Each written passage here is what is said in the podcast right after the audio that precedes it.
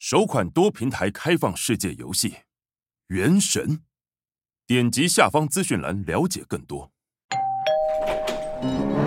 服务无所不在，但是制式化的 SOP 真的能够让顾客满意吗？日新月异的数位科技又将为服务带来什么样的新格局？服务业没有大事，全部都是日常小事。但小事如果没做好，肯定出大事。欢迎光临服务一点绝，我一哥，我一姐带你把脉服务业。上菜喽！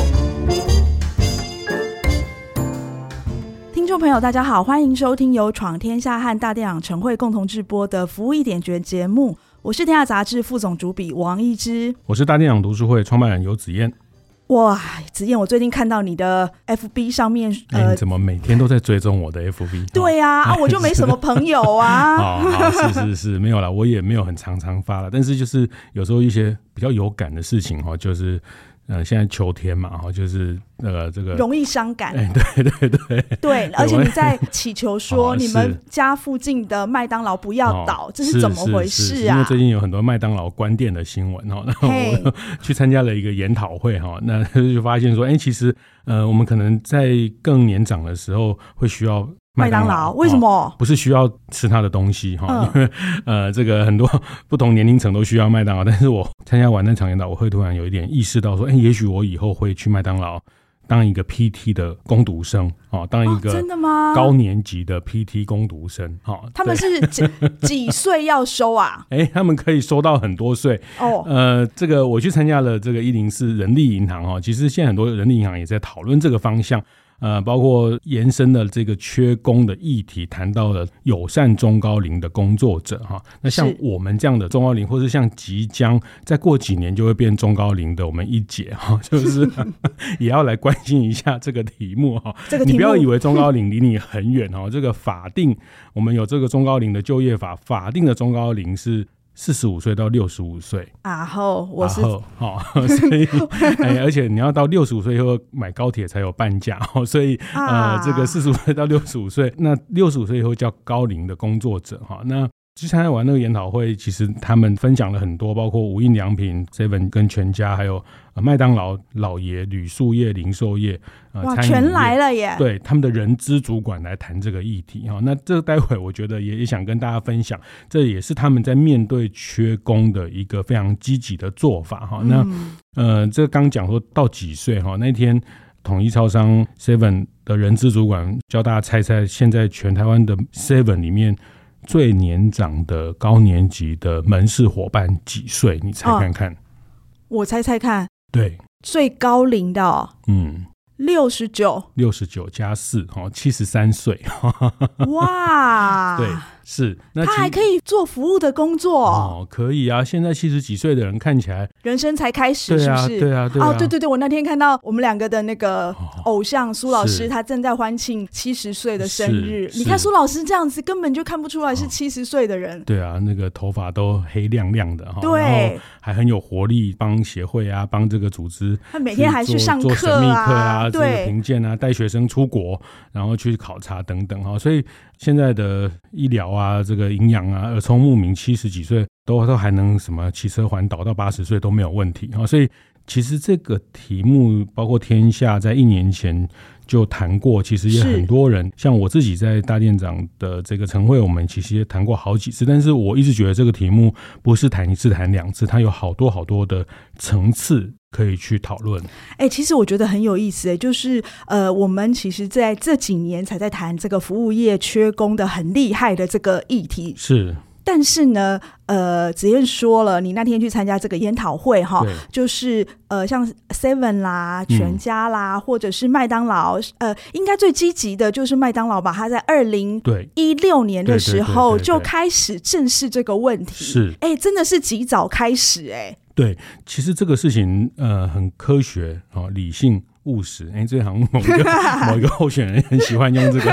我们很科学、很理性、很务实，从数字来推敲。其实大家都看到，比如说台湾啊，主计处啊，什么国发会啊，都在喊说台湾呃什么到了两年前就已经生不如死啊，这个出生率跟死亡率进入了一个交叉啦，那进入高龄，再过几年就超高龄等等，这个事情大家都已经。熟知哈，但是就是不太愿意面对。对，我知道的有一些服务业的人资主管，他一接到这种呃年纪比较高龄的这样子的面试者呢，嗯、他在第一关就先筛选掉了。对，对，为什么啊？啊，因为你干嘛去没事去弄一个老人进来，然后那搞不好他还要教他教很久，然后他对三 C 啊，现在都是 POS 啊，都是点餐啊，都是一下又这个支付那个支付。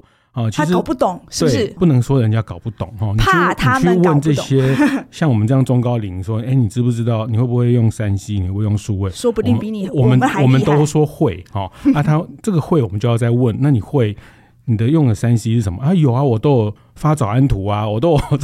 哎哎、欸欸，这个也是三 C 的一种啊。但是你再多问他说，那你现在手机有下载哪些 App？好，你去看一看他用平常用哪些 app。那如果他只有 Line 跟 FB，哎、欸，你大概就知道他大概就只会这两种，就就早安文。然后如果他的 app 里面有很多应用的东西，你就知道他其实平常对数位工具很很很熟练、很熟悉、哦、等等哈。那所以这个也是他们在跟中奥林面谈的一个眉角。呃，就是说。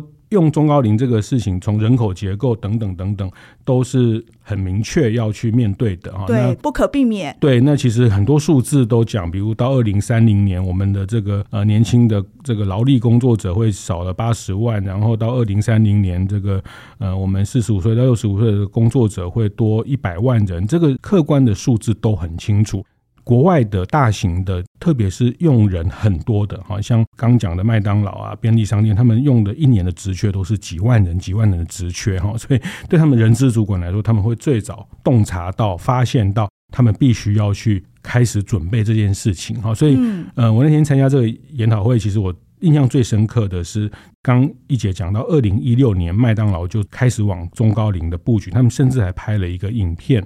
啊，我记得有一个老奶奶的那个影片嘛，对不对？奶奶，对，桂圆奶奶 是哈，这个我去查一下，这个桂圆奶奶很感动，还在讲说她在麦当劳二十几年啊，那很多很多小朋友小时候参加生日会，长大了进到麦当劳还遇到桂圆奶奶，她其实就已经在跟这群中高龄沟通，其实你可以来加入我们的团队哈。那我想，呃，大家最近常常去速食店、便利商店，其实也会发现年长的工作者会会慢慢慢的变越来越多了。不管比如说像麦当劳，他们有很多来教我们怎么去用点餐机等等这些人员哈。那嗯，你有被对我有你有 被那个教育过教育过吗？我想问问你的经验是什么？我们在某一集有讲过，大家回头去找，就是这个，嗯，你就是要跟这群阿姨们沟通哈，叔叔们沟通。嗯、那我觉得这个部分也不是从麦当劳二零一六年看到哈，其实呃，像在统一超商。呃，现在台湾六千多家的店，它应该是年底会到七千家，所以它应该是台湾最大的雇主，没有错了。是，它的职缺是最多的。他们在二零一八年的十一月，哦，那那天人事主管讲，他们呃，这个董事长室就开始执行了这个叫乐龄专案。好，那他们的乐龄是定义在五十五岁以上的乐龄专案。那所以他们这个二零一八年的乐龄专案启动到现在到二零二三年，过了五年之后，他们。呃，现在在门市里面的呃乐龄的工作者的占比已经到百分之二十三左右了。哎，蛮高的耶，比我想象中高很多哎。是是是，看不出来，对，对，看不出来，到底为什么啊？像我们这样也看不出是中高龄，对不对？我没有说我是中高龄，我只是说，染一染就不会，呃，就是呃，像我们都要把它染黑哦。现在现在很奇怪，就是呃，老人就要染头发，把头发染黑，然后年轻人就故意把它染白。对对对，年轻人也是要染，就把它染白哦。所以现在根本是去年龄的一种状态哦。所以呃，像 Seven 他们一八年就开始在做。MUJI 无印良品从二零一九年就开始推动，但后来因为疫情的一些过程，那他们呃稍微有放慢，然后这疫情比较结束，就又很积极的推动。那其实像 Seven 或是无印，很大的一个背景是他们是日系的公司，好，那他们也其实日本的高龄化的经验，他们非常早就知道这个接下来是台湾会发生的，哦，所以他们在这部分的执行的。目标执行的这个步骤跟执行的这个方法，其实都有一些日本的经验来 follow 到台湾哈，所以呃，这个是便利商店、餐饮业。那呃，在旅宿业，当然像呃，我们都很熟悉的这个呃，老爷酒店。老爷，对，我记得是去年开始有一个壮帮手的招募计划。是。我记得那时候娇西老爷的总经理唐总，他有提到，他那时候把壮帮手的计划 announce 出去，嗯、接到很多雪片来的那个履历呀、啊哦，是。然后呃，其实来了是很多那个呃叔叔阿姨们哈、他们最主要为什么要来应征到娇西老爷呢？就是为了要体验人生、哦，不同的人生，是是是，对，他们也有这样的需求。是啊，不只是年轻人要去澳洲。对，但那体验完有一定的比例也留在这个职场继续的工作，但总之他可以先得到这群人的体验哈。那所以我就说那天我在呃鄙人小弟的脸书就发了一个文，我想说。呃，这个是我自己猜想哦。比如说以前麦当劳啊这些饭店啊，都要做这个小小店长啊、小小帮手的这些职场体验活动、亲子活动。所以未来会是哎老老店长，就是我们提供呃六十岁以上的叔叔阿姨可以来我们体验两天，确实有哈。那个你，你觉得还不错哈，然后再进来这样子，然后还送你一个大麦克或是一个麦香鱼。哎，真的有吗？哎，真的有麦麦当劳有这种职场体验计划，只是他没有叫。做老老店长了，那我我觉得，我觉得之后可能会很多，就像一姐讲的，这些呃长辈也需要有一些不同的体验啊、那。呃，也不同的 cosplay，那当然的脸书也比较丰富哈、哦，不同的人生，真的耶，这是一种需求，这是一种需求哈。那我那天听到了，像刚讲老爷这个例子也很有趣哈，就是有一些壮帮手后后来就留下来帮忙。那老爷的人资主管也分享哈，就是呃，其实壮帮手这个中高龄的职场，为什么那天的研讨会，他们人力银行用了一个友善中高龄，因为这里面。要不要用中高龄？有牵涉到很多的叫友善哦，友善就是说包括雇主对于这群人的友善，嗯，还有员工员工哦，他的年轻世代对他的同伴，还有客人是不是对这样的人友善？客人呐，对，为什么？对，那像我们去，嗯，就觉得嗯，怎么来一个阿姨帮我们服务，然后动作不是很流利，对，然后。呃，跟他讲什么点餐，好像要输入什么东西，然后跟他讲支付会比较有障碍。好像那天我在一个 MUJI 哈无印良品在美丽华店，好，那我帮我女儿买了一个东西，然后我们一起结账的时候，因为我女儿发现一个一样的东西，她有一个集齐品。好，我们家女儿客家精神哦，对，她说，哎，那我们要买那个集齐品，比较便宜。对，那但是我们已经结完账了。好，那她因为她又看到一个集齐品，就说，哦，你这样子很。对于那个店员来说，就是一个非常麻烦的动作。整笔要先退 掉，对，因为已经 Apple Pay 了，要先退刷，再重新刷这个。然后这个阿姨就说：“你等一下，要因为这个要退刷。”她就找了一个比较年轻的人员来协助这个流程。她就到另外一个柜台。嗯、我觉得他们这个已经有演练过，不错耶。对，他们已经有分工过，就是那种补位的状态。就是说，假设来一个比较麻烦的工作，那他要怎么赶快请求支援？对。然后接下来他要去接哪一个人的工作，对对对，都已经有演练过了。还要退单啊，还要输优惠码，还要会员、啊。我跟你讲，还要、啊、我跟你讲，现在结账真的没有那么简单。这个一下还要什么加里程，还要啊啊，这个卖场还要停车的哈，啊卖场的会员还要雷点的什么，真的是搞死人哦。就是呃，然后这个确实对他们来说，呃，特别他还没那么熟练的时候，这待会也会讲，他们也会慢慢的会熟练这个部分。所以这个也是一种友善，就客人也要友善这个部分。那那天很有趣，那个例子就是在老爷的呃人资主管分享，就是在老爷饭店的场景。那这个中高龄的阿姨就去服务客人，那客人有一个客人跟他年纪差不多，就问他说：“哎呦，啊你怎么？”年纪也不小了，怎么还在饭店做这个事情？哎呦，怎么还跑出来做这个？哦，这个就很不友善的口吻，对，很不友善。但是这个阿姨很 EQ 很好啊，这个就是阿姨中高龄的人啊，我们中高龄人就是。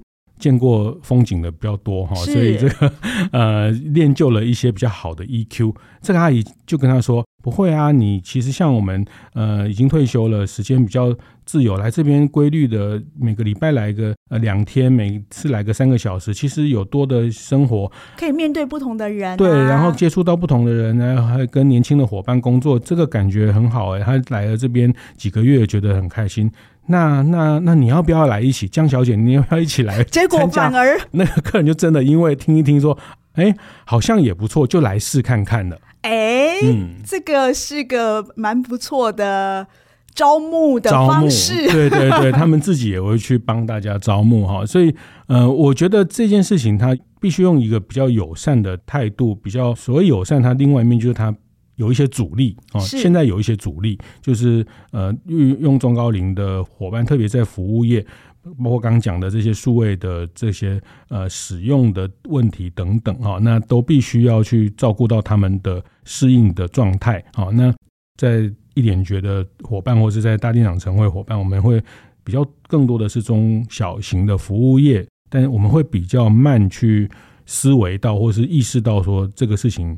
可能真的得做哈，我们还会观观望哈。那嗯、呃，相对其实中大型的企业，因为他们用的人非常的缺，所以他们会非常积极的、非常用力的设定目标去做。然后，因为这个目标必须要做一些调整啊，包括流程的工作流程的重新的调整等等。这待会我们下半段可以多谈一点。所以反而是呃大型的他们会非常的积极做这边部分。那呃某种程度呃，我觉得如果我们不一起去抢这个资源的话，对，就被人家抢光了，以后你就连中高龄都没有了。呃，对，就是在人力短缺的这个情况下，必须要先用这些人来呃加入我们的团队。当然，同时要去数位转型，要导入系统，这个都是必然。我们前一集有谈到的等等，但是在解决比较迫切的人力，就是没有人可以帮忙收盘子，就没有人可以帮忙招呼客人的这个短期的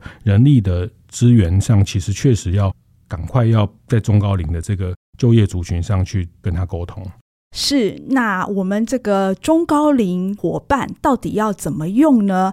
我们休息一下，待会再回到服务一点绝现场。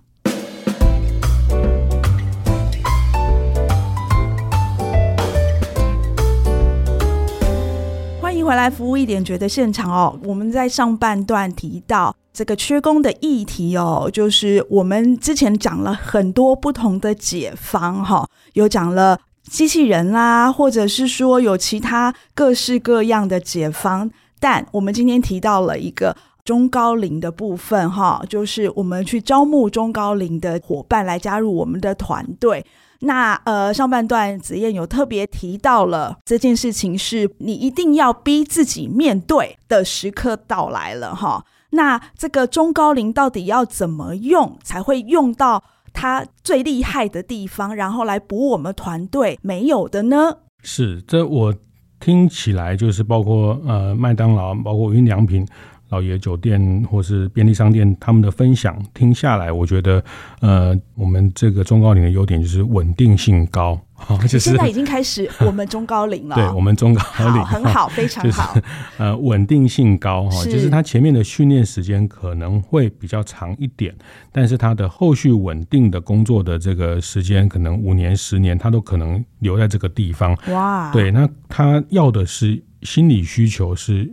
刚讲到社交哈，一部分他需要有一些社交活动，第二个他需要一个规律的排班哦，规律的排班，比如说，比如说他就是礼拜一到礼拜五的下午一点到三点。来这边工作，或是一个礼拜就是周间哪两天，因为他呃下午就要去呃接接孙子，对，接孙子，或者是周末就有家庭日，但是他们反而很规律，就是礼拜一、礼拜四。那那像年轻人、年轻的工作伙伴，他很弹性哦，就是说，那因为他可能什么时候揪团啊，跟同学出去玩，跟朋友出去玩，他们很便利的去排班这些东西。因为当然现在有很多排班的软体。这个也也会谈到数位应用的部分哈，就是说透过这些排班软体，那回头讲就是在跟中高龄的工作族群互动的时候。呃，心理上他的需求，第一个满足他社交，第二个是他其实是需要一个规律的状态。哦、那他的健康的照护哈，那当然另外一部分、哦、健康的照顾好像非常重要哈。那那另外一部分就是比较生理的部分，他的健康、嗯、他的体能、他的体力、他的工作设计、工作流程啊。那像所以所有的工作都必须要被再重新的来设计过，对吗？对，几乎是这样哈，就是说工作的流程的拆解哈，那。呃，比如说像无印良品，他们就会把比较多的清理、打扫跟这个环境的部分交给中高龄，还有呃，让这些搬重物需要陈列上架，呃搬东西的部分让年轻人。那饭店也是这样哈，就是一样是一个房屋，它可能有这个去做房屋的不同的清扫的部分，或是铺床的，或是整房间的，或是推那个很重很重的那个七八十公斤的那个房屋的推车。那个房屋的推车我推过，我推不动。哦，是真的。为什么要那么重？因为它放很多东西。我我我问过这个问题，因为我那时候去采访汉来的打扫阿姨的时候，然后我就发现为什么我都推不动，他他个子比我还小，他竟然能够推得动。他就告诉我说，因为他们不要再推出去再推回来，哦，所以把所有东西都放到上面去，然后推出去就把它用掉，这样子。是是，是，是哇，我觉得这个体力的负荷对中高龄来说，我觉得也是一种很大的负担。他也不是做不来，然后只是说做了会有一些呃运动伤害，是，他比较容易。闪到腰或怎么样哈？那所以这边就是说在，在防务他们就会把这个东西做拆解哈。那嗯，像在这个。MUJI 即便是他们的搬运等等，还是不会让特别让中高龄做，但是他们也是会去改善优化他们搬运的这些陈列的这些仓库的物流箱哈。他们本来过去是用角钢，就是这种呃比较笨重的东西，他现在也用这种像大家搬家或者是在家里用推车物流箱去做这些呃分类的管理等等。那其实这个部分呃在日本其实他们已经做了非常多的这个植物晒热机，包括。在 POS 机的这个字体的放大哦，那呃，哦，所以现在我们去那个便利商店看到的 POS 机，它的字都很大，是吗？它其实现在你有没有发现？哎、欸，他给我们看那个电话号码的时候，对对对，字就很大了。对，对客人这边也很大，反正这个这个荧幕现在大家都都变很大哦，就是呃，现在车子里面荧幕也越来越大哦，所以现在荧幕这个这个真是 friend 非非常 friendly，对我们这些中高龄面板面板也没有很贵，所以这个荧幕大家都长大。所以其实这个都是在服务的工作流程里面要去优化，但我觉得，嗯，可以简单讲啊，就是说有生理的部分要去注意到，有心理的部分哦。那特别是心理的部分哦，那时候我听那个呃教西老爷的唐总有提到。通常壮帮手刚进来的时候，通常他会让他两两成为一组，哦、就是说，比如说有一个跟他年纪相仿的，是他会让他们一起去工作。嗯嗯、呃，我问他为什么要这样，他说因为大部分呃他们的伙伴都是年轻人，他怕他们如果只有一个人的话，会感觉比较孤单，所以他们连这种心理的陪伴的这种照顾的意识都已经考虑进去了。是是，那当然其实特别是。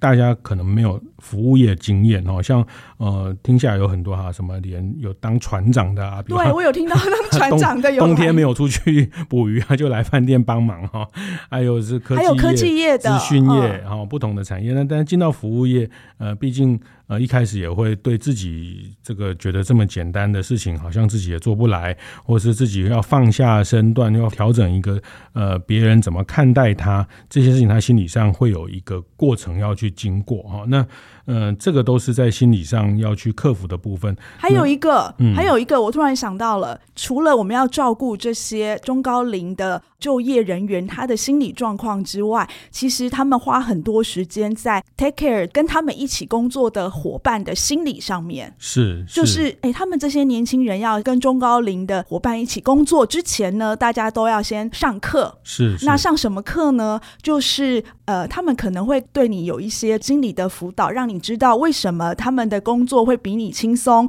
或者他们跟你做的事情不一样，可是是领同样的薪水，让你呃，就是整个心理上面不要有任何的不平等的这样子的想法，这样子。对对，就是我们就试想一下，我们跟我们爸爸要一起做。一件事情，然后，就有很多冲突，哈，就跟我们自己的家人，呃，就是跟长辈做事，大家的工作的习惯、工作的这个回应的方式，然后就是明明可以很快做好的事情，他会慢慢来，然后他会想要把它做得更好一点，对对，对。然后呃，有些年轻人他可能就会觉得，哎呀，怎么样怎么样，就会冲突很容易爆发，所以要在事前先做一点防范的动作。对，所以呃，我觉得这个事情。也是人力银行，或是我很多的人资主管提醒，就是说雇佣中高龄这件事情，他他们讲就是叫做明天不会看到成效哦，但是后天才会，因为你要经过磨合、经过练习、经过理解他们的这个不同的生理、心理的需求哈，那找到一个能协助他，那他也不见得一定是慢慢来啊，你们也不要想说我们这些中高龄都很慢哈，就是呃，包括说。呃，像便利商店，他们也分享，比如说一开始他们会抗拒，会觉得哇，这个柜台结账好快，一下又要做咖啡，一下又要买烟，好啊，什么那个客人买烟的这些人又讲了什么烟的名字，什么 seven，然后什么什么什么，哎，我都听不懂，我没在旁边。转头过去，那个后面的烟有三四十种，哦，那那什么？我我我一定会抗拒去便利商店，哦，太累了。对，但是后来他们发现，其实经过几个。月之后，他们也开始熟悉这个流程，他们其实也不会惧怕。他们后来发现，其实站柜台相对是轻松的，相对于去、啊、真的吗？去理货，相对于去做一些其他的呃比较出众的事情，其实，在柜台。还可以跟客人有一些互动哈，那当然可能尖峰时间、离峰时间也可以做一些安排哈。那他后来发现，其实他也还是能上手在这个柜台的部分。那他有很多很细微的配套哈，比如说呃，这个真的就是必进入到实战阶段，实际跟他相处，你才会发现这些需求。比如说我们有一集。也聊到像鼎泰丰，他们会让包包子的师傅占那个减压地垫。对对，像便利商店，他们现在也会为中高龄的工作者准备这种减压的地垫。他一定有听我们一点觉得节目。好，那像在麦当劳，因为刚讲他们在甚至在二零一六一七就已经开始有系统的、有目标的、有步骤的去招募中高龄，所以他们现在内部呃四百多家店，他们也有六个护理师要干嘛？哎，做他们的健康管理。这这也是一种我刚刚讲还是友善嘛，哈，就是我们也要呃，但站在职场、站在主管的、站在人资主管，他也要理解这些人的体能状况。嗯，哦，那所以他们透过一个 app 去了解，他有类似这种健康护照啊等等，他也知道说，哎，他的这个一些生理的记录啊、生理的指数啊等等。那那我想这个就是在不同的族群、不同的世代，比如说年轻人就是喜欢去唱歌啊，去干嘛？每个不同的工作世代，他们的心理需求。呃，那这个心理需求、身心的需求啦，因为心理跟生理也是会有一些连带的关系，所以像中高龄在麦当劳，他们就很具体的已经有六位的护理师在做这个部分的，呃，他们的一些健康的管理哈。那我觉得这个都是很细微，或者说当然他发展出的一些友善这群人呢、啊，那这个友善其实某种程度，雇主我们作为雇主经营方也要保护。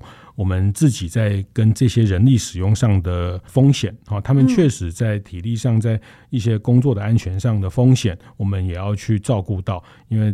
万一有职业伤害、职场的这些伤害，其实雇主也是有有很大的压力。哎、欸，但是我觉得，呃，像麦当劳他们做做的比较细腻的地方，他会针对，因为老人家嘛，难免有一些慢性疾病，是那所以他所谓的护理师的管理，就是去掌握他的身心的状况，特别是比如说他有什么样的慢性疾病，就尽量把它调整到。适合他的工作岗位上面，让他就避免让他，比如说他真的就是没有办法抬重物，嗯、那你就调他去做，比如说教呃 这个点餐的操作啦什么的，哎、欸，这对他来说就轻而易举，而且他又能够理解你的需求。老实说，中高龄的这些就业人员哦，他最厉害的地方就是他。见过的风景多嘛？对，那所以他能够 EQ 好，是就不会常常生气。这样，便利商店也分享一个例子，因为便利商店现在不是也做很多团购团吗？他说有一个刚讲的这个呃乐龄，他们乐龄的这个中高龄的门市的店员。就在团购气炸锅，一个月就卖了七十几个气炸锅因为，真的假的？因为他这个社群的动员，好他每天好厉害哦。这个去去早上参加这个早上的跑步活动啊，早上的这些呃健康活动，还有不同社群，哇，他一下就推了一个月就推了七十几个气炸锅，就是说透过他的呃这个人际的能力啊，去因为现在便利商店也要做团购，做这些线上的事情，他也不见得比我们弱哈，他的人际的网络都可以当做一个团妈的角色。那我我觉得这个都是在嗯这个里面，大家运用不同的这个能力去互相补充，互相成为一个团队的过程啊哈。所以这个团队的过程确实也呃是在缺工的情况下呃必须要去面对哈。那当然也不要认为这些跨国企业都很厉害，我们中小型企业就很难。其实也不见得，其实这些跨国企业有很多的限制。比如说麦当劳也讲了一个很具体的例子啊，比如说呃，因为他们还是有很多全球的规范，你也不是说要改什么就改什么。比如要他们那个炸薯条那个篮子，然后我也是去听才知道，那炸薯条的篮子大概是十五公斤，有没有？我们看到那个炸完薯条还要沥干那个油，对，那他们为了让中高龄的伙伴，他就把可以去造薯条，对，十五公斤变成十公斤。嗯。但像这个也是他们后来全球的规范有一些改变。哦，对，它不是说改就能改的。对哦，所以这些全球的系统上面也有他们在系统上的一些限制。那对我们这些中小型的服务业者来说，这就相对容易许多，它不用受到这样全球的一些规范限制。对，但是就是说，你必须要细心的去体会，到底有哪里是。更符合他们需求的地方，对，更能接地气的运用一些我们在社区在周边的这些人力的资源哈。那就像刚举呃，我们上半段举的那个老爷的例子，哎，这些熟客在社区里面常常来我们店里的这群呃熟客，那我们观察到或是注意到他其实呃各方面的互动啊 EQ 都不错，我们可以去邀请他来加入我们团队。去扮演一些角色，所以那个时候就不单纯仅仅就是我来这边工作啊，领这个比如说 Seven 的薪资而已，它有可能可以是说我们社区的人大家轮流来看顾这一家店。是，哎、欸，其实我觉得这样子的 idea 也非常的好。嗯嗯嗯，那也无形当中，我觉得也更把这个店跟社区的连接可以更紧密了。那因为毕竟。呃，我们还是要面对人力的短缺的现实哈。那这个现实的呃过度，我们看到比我们更缺人力的这些国家，他们做这些事情，那呃，我我觉得非常的急切的，或者是觉得希望大家可以赶快去思考，去开始用这样的伙伴。那呃，必然开始会有一些磨合的过程哈，但是呃，大家真的要要去尝试，那大家也会慢慢的像我们一样，然后像我一样，变进入到中高龄不同的职业阶段，到六十岁到七十岁，那有不同的职场可以让中高龄可以去参与哦，那。可能也要改变一些观念啊！你现在叫老幺哥出来周这，好啊！你是你们家里是发生什么事啊？你儿子儿女不孝，儿女不孝啊！这含饴弄孙啊！哈，其实现在的阿公阿嬷好像也没有那么喜欢每天都是带孙子哦。那他也想要有自己出来溜达一下。对对对，那我觉得这个也都是一个社会形态演变的。必然，我觉得大家要面对，然后去拥抱这个改变。希望大家可以及早开始练习，这个是我们未来大家必定要面对的功课。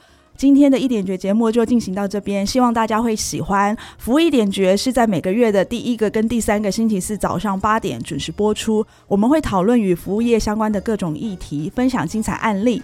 欢迎大家到 Apple Podcast 闯天下，按赞五星留言，还可以点击资讯栏的连接加入服务一点觉的 Line 社群。我是王一之，我是游子燕，服务一点觉，我们下次见。